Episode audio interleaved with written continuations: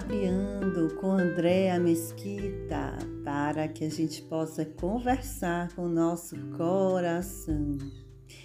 E hoje eu quero falar sobre dar tempo ao tempo. Isso é muito curioso porque a gente tem a tendência de acelerar o tempo das coisas, não é? A gente quer plantar hoje e colher amanhã. E a gente esquece de todo o processo que é necessário para que as coisas floresçam, amadureçam. E a gente não se dá conta de que estamos nesse processo. É muito, muito importante que a gente perceba essa nuance que é tão tênue, mas que faz toda a diferença. Isso vai nos ajudar a encarar as oscilações da vida, quer seja pessoal, quer seja nos negócios, com um outro olhar, com uma percepção mais abrangente e voltada para o futuro, voltada para o colher mais adiante. É impossível que a gente receba hoje os frutos que das sementes que plantamos ontem. É preciso dias para que ela possa dar brotos, se desenvolver, crescer, amadurecer.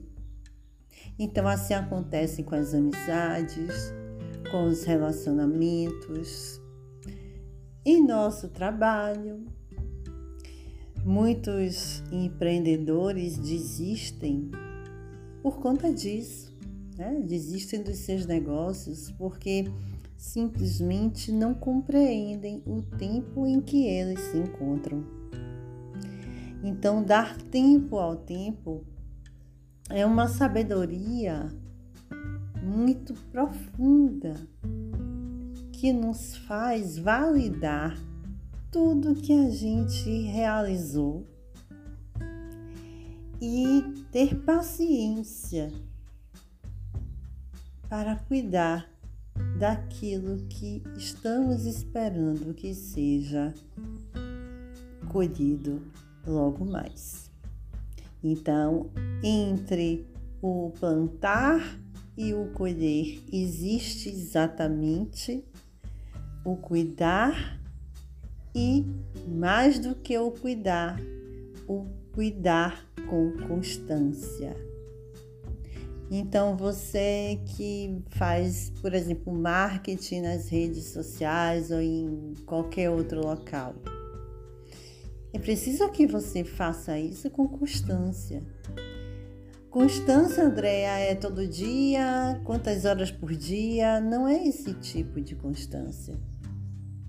A constância tem que ser a sua disponibilidade interna para aquilo que você quer empreender.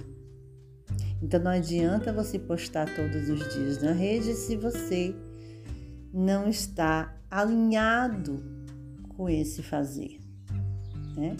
Agora, claro que não postar nunca nada em lugar nenhum também não vai ajudar a colheita, porque você não vai estar oferecendo a sua semente para o mundo.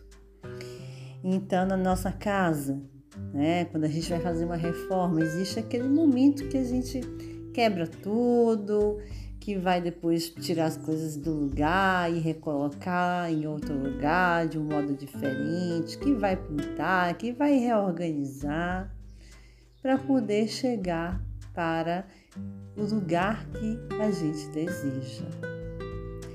Nas relações, a mesma coisa, a gente precisa alimentar as interações para que elas sejam cada vez mais profundas, cada vez é, melhores, com a qualidade melhor, para que os vínculos finalmente se estreitem e que as relações possam continuar. Nas amizades. Então, dar tempo ao tempo supõe isso, supõe o cuidar e supõe a constância, a regularidade. E eu vou trazer mais um outro elemento que é a confiança. A confiança nos ajuda a entregar à vida o que é da vida. Nós fazemos a nossa parte e a vida, o tempo, o clima, o solo, faz a parte deles. E quando a gente percebe isso, é, é uma virada de chave, sabe? E a gente para de sofrer com as oscilações que ocorrem constantemente. Também no campo emocional, isso pode ser verdade. Às vezes a gente está passando por um problema, uma questão, uma situação desafiadora, que está sugando a nossa energia. E a gente acha que não vai ter fim. E a gente dorme, acorda, dorme, acorda pensando naquilo e querendo uma solução. E não encontramos.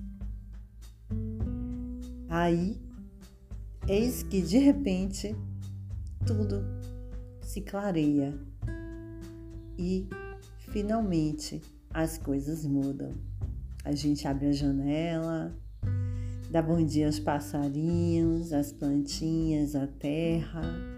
A gente consegue ser capturado pela luz do sol que nos convida a levantar e a continuar a caminhada,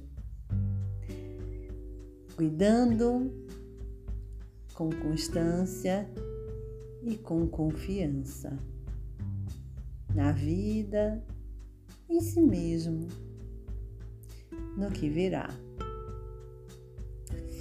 Então pensem nisso, vejam como vocês estão lidando com esse tempo na vida de vocês, em que área que que você precisa dar mais atenção a deixar esse tempo fluir.